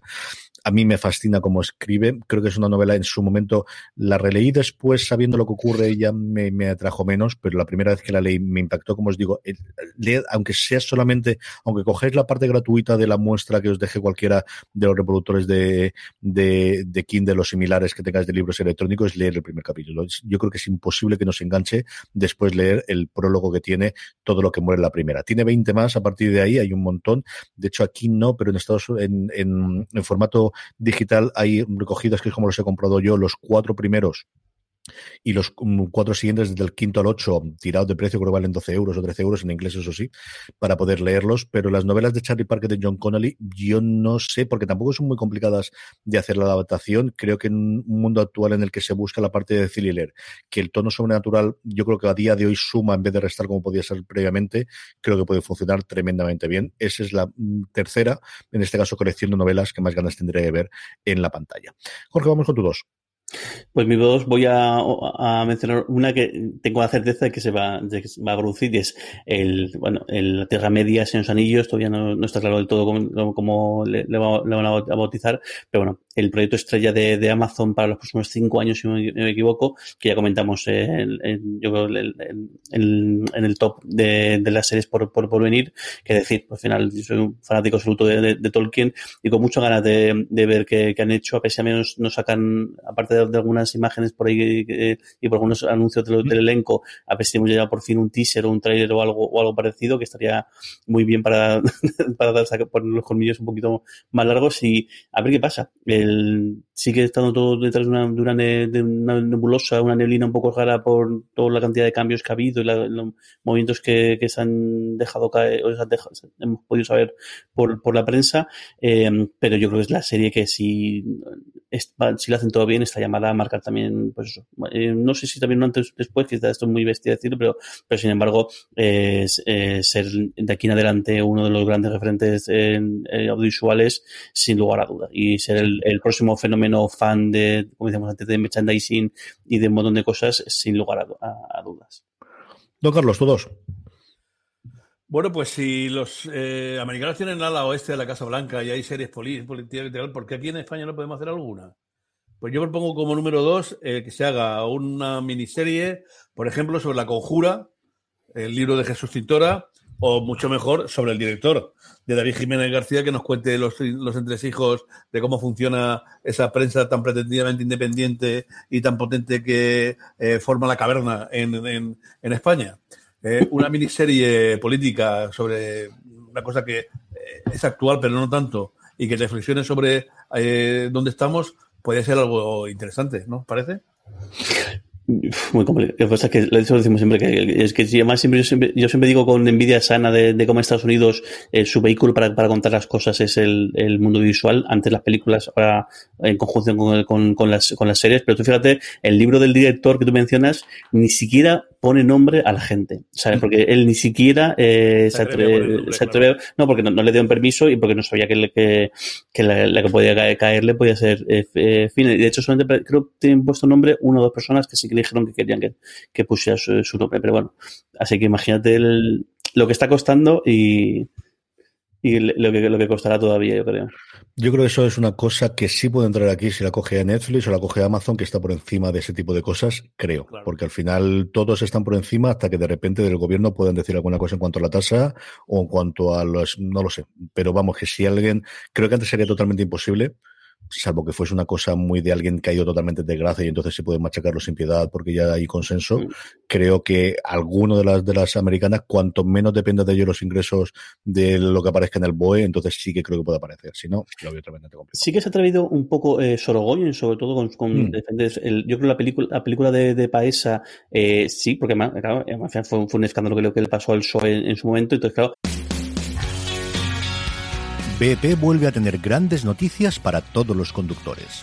Cuando vayas a repostar tendrás un ahorro de hasta 40 céntimos por litro en Península y Baleares y 35 céntimos por litro en Islas Canarias, incluyendo la bonificación del gobierno. Cada vez que visites una estación BP en la península y Baleares, puedes ahorrar y disfrutar de todas las ventajas que ofrecen en su programa Mi BP. Y si lo haces desde Canarias, podrás disfrutarlas a través del plan Dino BP. Así que ya sabéis, BP nos lo pone fácil para ahorrar al máximo estés donde estés. Hazte con su tarjeta en sus estaciones de servicio y si quieres consultar más información, puedes hacerlo en mibp.es y plandinobp.es.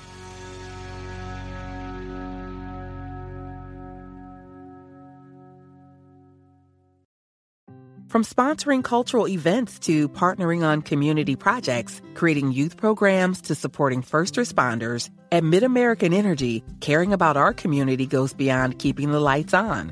It's about being obsessively relentlessly at your service. Learn more at midamericanenergy.com slash social.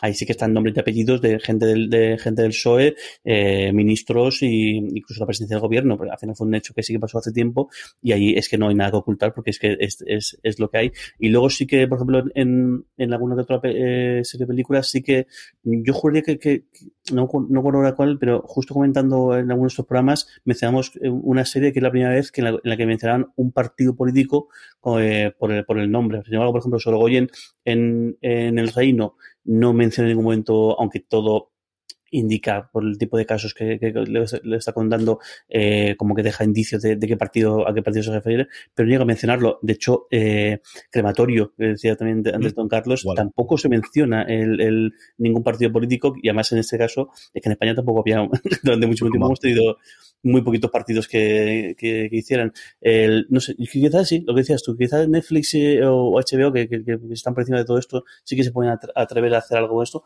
Sí que este año hemos tenido, eh, este año pasado, eh, la producción sobre, sobre todo del, del, del mundo terrorista, de terrorismo y de ETA, que sí que al menos ha sido un, un pasito a contar un poquito de nuestra historia. Y ahí también, pues sí que eh, hay, hay personajes, y hay personajes que, que existen en su momento que con nombre y apellidos, pero no sé, me parece a mí que, que hay demasiado miedo todavía a, a, decir en grande tal personaje o tal eh, no, no sé, político o tal partido político esto y lo otro. Pero bueno, quizás sí que sea una cosa de cuestión de tiempo. Mi 2 es un recuerdo llamado Imperio y lo he traducido así de A Memory Call Empire, la, eh, porque todavía no tiene traducción en España, cosa que me sorprende una barbaridad. Es la primera novela de una trilogía de Arcadi Martín, que es el nombre eh, de autor que ha decidido coger Annalyn Weller. Es su novela debut y es sencillamente maravillosa. Ganó el Lugo el año pasado, estuvo como finalista tanto del Locus como del Nebula y es una historia de ciencia ficción en un imperio mm, que está en decadencia mm, con sus altibajos, llamado Teiscalan. Es, mm, los nombres son absolutamente impronunciables en toda, yo creo que hecho a propósito. Y la llegada de una nueva embajadora de una de las... Eh, Estado realmente es una estación que está justo en la frontera, que tiene siempre ladeando el de que no la anexionen porque al final el imperio se va comiendo absolutamente todo lo que pilla y aquí están negociando el que no lo incorporen dentro del imperio y mantengan su estatus más o menos de neutral o de independencia. Y como curiosidad lo que tiene esta mujer es que lleva dentro de eh, su cabeza los implantes de los recuerdos del embajador anterior. Esta gente en la, en la, en la nueva, en la base estelar, lo que han descubierto, lo que han logrado desarrollar es una tecnología que te permite trasladar los recuerdos de alguien fallecido y crear una especie de líneas de imagos que les llaman ellos, de línea de recuerdos, de forma que, pues eso que se transmite de padres a hijos, aquí es dentro del imago, puedes transmitir las experiencias previas que tengan y esa concatenación. Es una cosa que es complicada, igual que lo sería la otra que estuve barajando para meter aquí, que es eh, Justicia Ancilar de Anne Leckie, que tiene muchas cosas similitudes. En Justicia Ancilar lo que ocurre es que es una nave la que tiene a través de una a través de, de tiene conciencia a través de un ser que aparece o que pueden eh, manejar ella a partir de ahí. Son dos novelas que tienen muchísimo diálogo interior, que tienen muchísimo comentario, porque al final es lo que ella está pensando, en este caso, esa dualidad de entre ellas con esa segunda persona que tiene dentro, con el que tiene.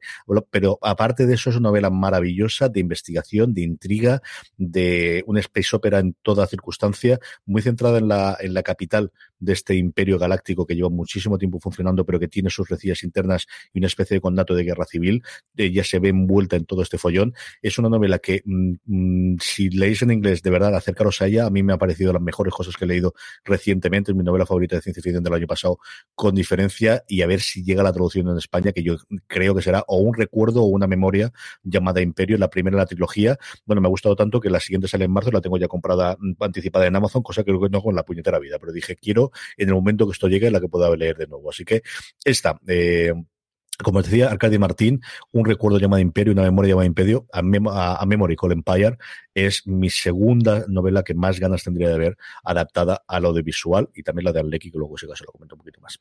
Jorge, ¿cómo hemos llegado al final? La uno. Pues mi número uno es, lo comento eh, en alguna ocasión en este, en este programa y en otros, y es todo el universo de Battletech. Eh, desde que no los conozcáis, son una serie de.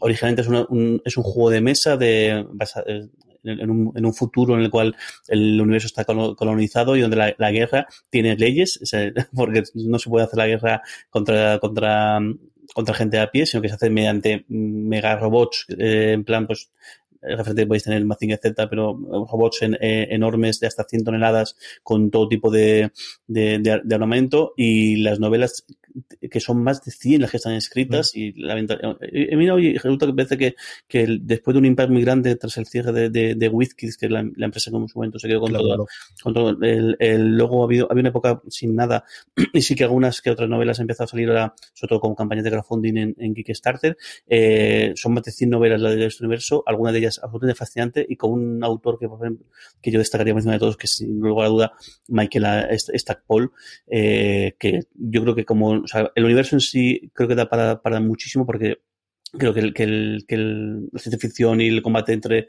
entre robots puede ser fascinante hoy en día con la tecnología para hacer series y demás. Y luego es que, eh, efectivamente, las que, las que hace Stackpole, el, todo el hilo de la política que tiene es increíble. O sea, yo creo que, que a nivel de podemos decir, el ejemplo que ponemos siempre también el de Juego de Tronos de cómo el politiqueo y demás también tiene su, su miga, más allá de lo que es las batallas y los dragones y demás, aquí pasa exactamente igual. Creo que es un, un universo súper rico, con un hilo del que contar historias que ya está, ya está escrito y se puede guionizar y ojalá alguien alguna vez eh, decida dar el paso a una a algo que en realidad ya se convirtió en serie porque hace un hace unos años hace unas décadas eh, hicieron una temporada de, de esta serie en, en, dibujos animados que además tenía la novedad de que cuando pasaban al combate entre los entre los mechs los battle mechs que como se llaman los, los, robots se pasaba a un formato tridimensional que se hacía por ordenador que bueno pues recordaba un poquito a lo a lo Babylon 5 todo se ha dicho a, a, a nivel de, de, de, detalle, pero yo disfruté en su momento eh,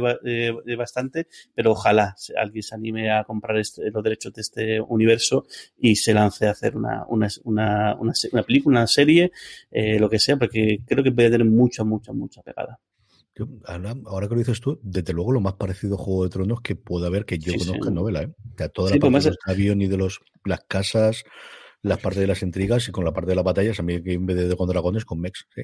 Y es curioso porque al final son, son- es el futuro, pero son, son monarquías casi todo. En algunas de otras sí, sí tiene un formato más de, más de república y luego al final son todo eso, la las, las intrigas de palacio entre unas eh, y otras y luego pues con con el pase del, el pase del tiempo, el, el enemigo, el, inva- el invasor externo que, viene con los, con los clanes y luego tiene, con, tiene cosas muy curiosas que recuerdan mucho así. Yo creo que eh, más justo, ahora después de leer de Fundación veo que hay muchas referencias o hay muchas cosas que, que cojan seguro de Asimov el tema del el hecho de que la, de, de la Tierra que es en- neutral y que luego tiene un papel muy muy peculiar. Y luego conceptos como el de la peritecnia. A mí es, un concepto que me fascina que es el hecho de que hay un momento en el cual la tecnología eh, ha avanzado tanto pero eh, no se cuida eso, sino que se pasa a un, que eso es lo que pasa en, en fundación, eh, todo se acaba, los esfuerzos se acaban volcando más en pervivir, en sobrevivir en guerras, y hay, y hay una serie de elementos de tecnología esenciales eh, que se pierden. En este caso, lo que ocurre es que las naves de salto, que son las naves que permiten saltar de a lo largo del universo de una manera pues más o menos eh, rápida, en lugar de dedicarte a estar ahí eh, meses de, viaje, es la tecnología de crear esas nuevas naves se ha perdido. Y, es un concepto muy curioso la, la. Me gusta mucho como cuando lo introducen. Me gusta mucho eso y el hecho de que solo hay humanos. O sea, era de las primeras sagas que yo leí de ciencia ficción de la que no había relaciones alienígenas, de las que no descubrían. Ellos empezaban a investigar y una cosa que siempre habían dejado ahí de alguna vez pueden encontrarlas, pero no. Habían colonizado todo el universo parte del universo y, y dividido entre las distintas casas después de la caída del emperador y no existían más que los humanos. Yo recuerdo es una cosa que me llamó mucho la atención hace veintitantos años, porque yo era de esta serie de finales de los Un 90, montón. segurísimo. Te voy a decir, o sea, la, la pri- la primera novela es del 86. del- Claro, y, no. y luego las, las famosas, de- porque hubo tres primeras que fueron las primeras que salieron, pero las famosas que vinieron aquí a La España, trilogía. que son la trilogía de, de Justin Ayar, son del 93, de, eh, No. 90, 90 y- no miento, mira, 87, 87 y 88. Pero Sí, aquí en España, a, Es- a España llegaron en el 80 y, en el 98, 10 años después. No, hombre, yo creo que tuvo que leer por, por entonces. Don Carlos, ¿cuál es la que está en el puesto número uno? Pues vamos a ver, si Jorge es reiterativo y digamos un poco paliza con Battletech, yo creo que ya podéis imaginaros perfectamente qué es lo que voy a decir yo, ¿no? Cualquier cosa, cualquier cosa, pero preferiblemente el planeta Sky de Jack Vance. A mí es un autor que me, me- me maravilló, me, encantó y aún lo veo. Hace poco hicieron una, una edición y volví a comprarme uno de los primeros libros de Planeta Sky, pero luego, des- desgraciadamente, la, la- la- editorial no ha continuado editando los libros, ¿no? Eh, es que es, un- lirismo, es una, una- poesía, es una cosa tan, sin ser fantasía y siendo ciencia ficción, ¿no? Es algo eh, de verdad eh, mm, exuberante. ¿Te imaginas en, esa zona, en, ese planeta, o con esas, esas, esas comidas, esas zonas, es- esas, esas ciudades, esa gente, ¿no? El lirismo que, que- que- pone en la descripción. Que no, yo creo que en otro tiempo fue- sería muy complicado de poder llevar a la, a la pantalla, ahora, ahora se podría sol- solucionar perfectamente. Desde luego no es el Jack Van, la, la pena es que haya llegado un poco tarde o que, que no está ahora de moda. Falleció no hace mucho tiempo también, pero no, no, no, no, justo cuando digamos que la cresta de la ola que tuvo en un momento dado, porque se publicó aquí en, en fue, no, Minotauro, no, el- no me acuerdo qué, qué- qué- qué editorial publicó aquí prácticamente todo. El primero fue en ciencia ficción y luego todo lo de fantasía lo publicaron todos seguidos, que fue un momento de, de boom. Ha llegado en el, en el reflujo de la ola y nadie aún lo ha visto, ¿no? Pero sin duda sería una espléndida, una espléndida, espléndida serie de ciencia ficción. Eh, El Planeta 6, por ejemplo, o Los Príncipes eh, Dragón, que lo- dos o tres cosas que tiene por ahí, La Tierra Moribunda, un- unas cuantas cosas, serían sensacionales como, como miniserie de ciencia ficción. Pues yo termino con Fundación. ¿Para qué vamos a decir otra cosa? Estoy loco por verla, igual que Jorge con el Señor de los Anillos. Tengo muchísimas ganas de verla, tengo muchísimas ganas de, de releer las novelas. Yo leí en su momento las dos primeras, que al final, y cómo es el proceso de adaptación de unas novelas de los 50, pero que realmente son relatos de los 40 los escribe en plena Segunda Guerra Mundial. Hay una introducción a la, a la primera o la primera novela en, en, en, en- en Estados Unidos en inglés, como lo estoy leyendo yo, en el que cuenta todo el proceso de cómo funcionó para poder hacerlo. Y al final le ocurre una cosa muy parecida a Star Trek, es que se fue olvidada durante mucho tiempo y luego es cuando realmente tuvo el pelotazo y cuando funcionó, hasta el punto de que le pidieron que escribiese cuatro más. Y de hecho hay siete que llegó a escribir Asimov. Luego, mm, eh, entre secuelas a la trilogía original y precuelas, luego hay continuaciones por otros autores. Las siete, por cierto, que antes que os decía yo lo de Amazon, ahí están las siete por 12 dólares, creo que si la queréis leer en inglés, en un paquete de las siete novelas enteras. El otro día las descubrí en Kindle y ya me las compré directamente para tenerlas. Eh, tengo mucha curiosidad por ver cómo la adaptan. Creo que hay partes en las que quedarán mm, anticuadas y se nota de cuándo se escribieron. Como os digo, no, no, os dicen los 50, no, no, mentira. Los relatos originales son de los 40 y luego se recopilaron, se recopilaron en novelas a partir de los 50 pero al final es una de esas grandes sagas que hay, vienen muchísimas cosas de ahí, entre esa y la saga de Yo Robot hay muchísimas de las bases de la ciencia ficción moderna que se asientan y que, y que tiene referencias en la gente yo creo incluso los autores actuales, posiblemente algunos desconocidos, porque beben de lo anteriores que ya a su vez venían influidos por, por Asimov. Es que hay como tres o cuatro generaciones de que esos conceptos, las leyes de la robótica de Asimov, al final es una cosa que está totalmente aceptada y puede que haya gente que lo utilice que ni siquiera sepa de dónde venga. ¿no?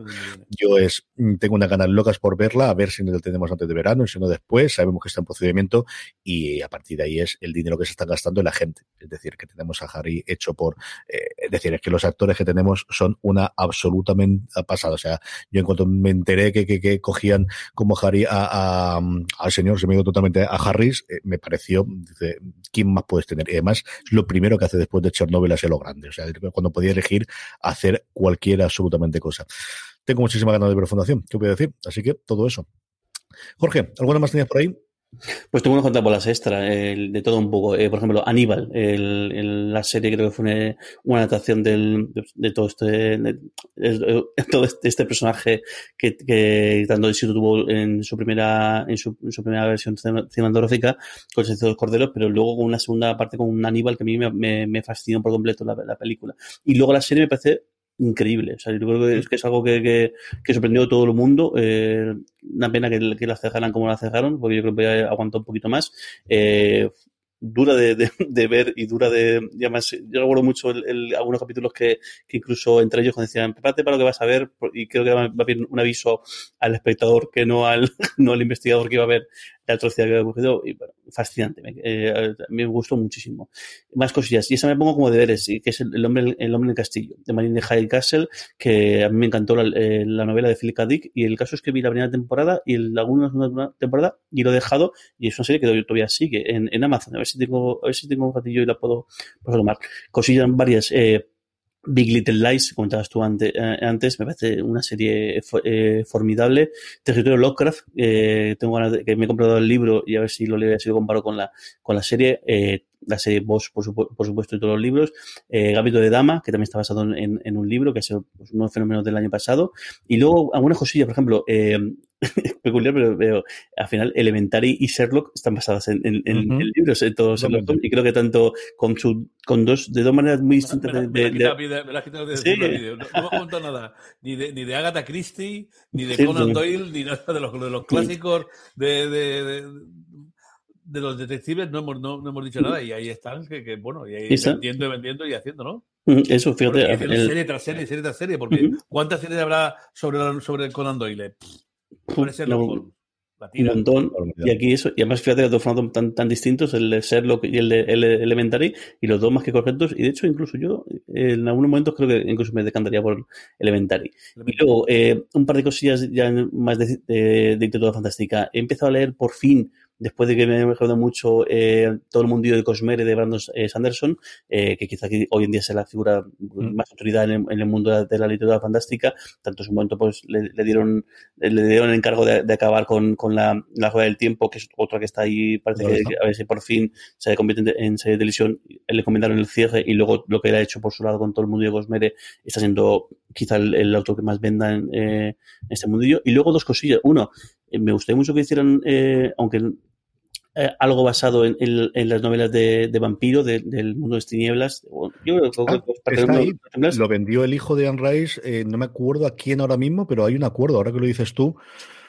Mm, había un acuerdo para hacerlo recientemente, no me acuerdo si con HBO. Ah, sigue hablando, Jorge, lo miro mientras. No, me refería más que a London Heights, al, al vampiro, al mundo de las tinieblas. Sí, al mundo de vampiro. Al, al, mundo de vampiro del, del, del, lo que viene derivado del juego de rol. Pero también tiene unas novelas, a mí me gustan mucho las la de, la de Edad Oscura, que, la, la, que son más, de, más del medievo, pero luego tienen el, el, resto de novelas que sacaron, eh, no, no, son grandes novelas no son, en cuanto a que son grandes libros, pero bueno, si te gusta el mundillo seguro que te entretienen. Y yo creo que también ahí tienen eh, mundillo para contar. Hicieron un un, un desastre absoluto hace un montón de tiempo intentando adaptar algo que fue aquello bastante terri- ter- terrible el resultado y creo que ahí tienen bastante eh, que sacar. Y luego también, y, y en este caso creo que sí que está algo en proyecto, el mundo de Games Workshop, el mundo de, de, de Warhammer, de Warhammer Fantasy, Warhammer 40.000. Creo que hay una serie en proyecto con Warhammer 40.000, lo que no sé si es de, es de- anima- animación. Podría haber visto algo así un, poco de lado, pero eh, Game Workshop que está convirtiéndose en un emporio mucho más grande de cuando yo era, de cuando yo empe- empecé. De hecho, que cotiza en bolsa y no paran, y a pesar de la pandemia han tenido resultados muy, muy buenos este, este año. Y creo que, por ejemplo, de todo lo que han hay un montón de novelas, tienen incluso, ellos, la división se llama Black eh, Library y tiene un montón de novelas, tanto la parte de Warhammer Fantasy, que es la, la de fantasía medieval, como la de 40.000, que es la más de ciencia ficción o de fantasía en el futuro. Y, por ejemplo, las, las, las- los libros de hay un que se llama William King, que, que, que me gusta mucho, mucho. Y tiene, por ejemplo, le encomendaron hacer todo lo de Gotrek y Félix, que son de los personajes eh, más conocidos del, del, del, del Warhammer clásico, del, del, del fantasy, que creo que podrían estar muy, muy, muy chulo adaptarlos a, a, a televisión. Muy bien, don Carlos, ¿alguna más que tienes por ahí? Ah, tenía- ya se comentó eso de, de Conan Doyle, de Agatha Christie, y luego también, pues, que cosas que, que- que quería. No hemos- hubiera podido decir alguna cosa sobre, de, sobre novelas, sobre obras clásicas. ah, qué gran serie podría haber en la Odisea, la Ilíada, en la Eneida, eh, por ahí medio. Sobre arqueología, también eh, hablando de documentales. Yo he empezado en Dios, Tumbar y Sabios de Ceram, pero bueno, hay un montón de, cosas más. Eh, también tenía pensado aquí algo sobre naturaleza, que no hemos comentado nada, sobre alguno de los, libros de Attenborough o de Dussel. Eh, ahí había unas cuantas cosas que, que tenía apuntadas, pero he optado por comentar las que he dicho ahí al principio. Yo he comentado alguna de conforme lo tenías, como decía antes, Justicia Ancilar y el resto de las novelas de la trilogía de Anne Lee que me apetecería. Y luego siempre venía en la cabeza, cuando estaba hablando de las series españolas, Don Carlos, los episodios nacionales. Que al final es una de las cosas que siempre he tenido que leer y de las que siempre estamos ahí y que tienes un montón de cosas para poder contar. Y yo creo que alguien bien cogido a día de hoy con los medios que tenemos para hacer los episodios nacionales de Galdós, yo creo que podría funcionar bastante, bastante bien. Y creo que tendría, más allá de solamente lo nuestro, fuera. Ahora que hay esa demanda de contenido español, de verdad que yo creo que podría tener el contenido fuera. Y se está viendo, vamos, evidentemente es la casa de papel y, mira tú el caso de Lupin y cosas similares, ¿no? Yo creo que una cosa histórica aquí que no solamente los ingleses saben hacer series históricas o que no solamente tenemos que irnos a la época victoriana. De verdad que yo creo que los episodios nacionales podríamos tener una serie muy, muy apañada para verse no solo en España, sino también fuera. ¿Eh? Justo, eh, justo además el año pasado salió una edición nueva porque fue el centenario del fallecimiento de, de Pere Galdós y lo que no estoy seguro es, es quién ha sido el encargado de, de- de recogerla, pero el año pasado hubo bastante otra vez revuelo hubo, hubo estar un poco en, en boca de, de varios círculos porque el hecho de, de esa nueva edición de, los episodios nacionales que están recogidos en, no me acuerdo en cuántos volúmenes y sí, y sí que se merecía mucho, mucho la pena que habéis lanzado a hacerlo porque además es, además es una cosa que adolecemos mucho y es que conocemos muy, conocemos nuestra historia pero solamente episodios muy, muy, muy, muy puntuales de, o intervalos muy, muy específicos de la historia. Quizá el ministro del tiempo ha sido la que ha ayudado un poquito a conocer, a conocer esas, todos esos intervalos que no conocemos ta- tanto, y creo que el, el conocer el, el- el final, cómo fue el, todo el, final del siglo, o sea, el siglo XIX de, de España fue una cosa increíble en cuanto a acontecimientos de todo tipo. Y creo que estaría muy, muy bien, creo que, que hiciera algo así. Señor. Pues nada, hasta aquí ha llegado Top. Volveremos la semana que viene con uno o dos tops. Veremos a ver lo que nos apetece hacer, con eh, que hacemos sobre las series. Mucho más contenido en fuera de series.com. Y como os decía antes, pondremos todos los enlaces eh, en las notas. Si os apetece comprarlo eh, o vais a comprarlo desde Amazon, aprobaros no solo para esto, sino por cualquier otra cosa. Amazon.fueradeseries.com, que os va a costar lo mismo. Y a nosotros una pequeña ayuda nos llegará a partir de la compra que hagáis. Jorge Navas, un abrazo muy fuerte, un beso muy fuerte hasta la semana que viene. Un beso muy fuerte. Nos vemos la semana Don. Carlos, tengo que arreglar lo del micro que se diga a la misma altura, que luego para editar esto es una locura. Cuídate mucho, un beso muy fuerte. Cuidaros mucho. Y a todos vosotros, querida audiencia, gracias por escuchando, gracias por estar ahí. Mucho más contenido en fuera de series.com. Recordad, tened muchísimo cuidado. ahí fuera. Cuidado ahí fuera.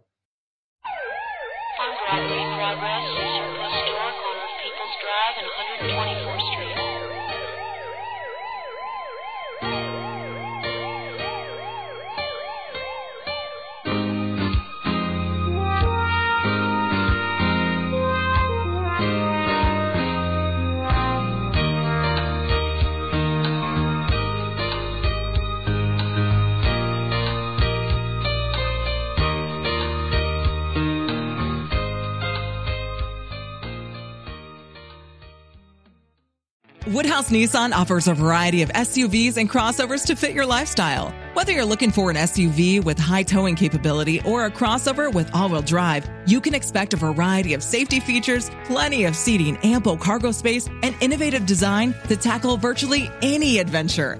Explore the Nissan lineup of SUVs and crossovers featuring Rogue, Rogue Sport, Kicks, Murano, Pathfinder, and Armada. Visit one of our two Nissan locations or shop online at woodhouse.com.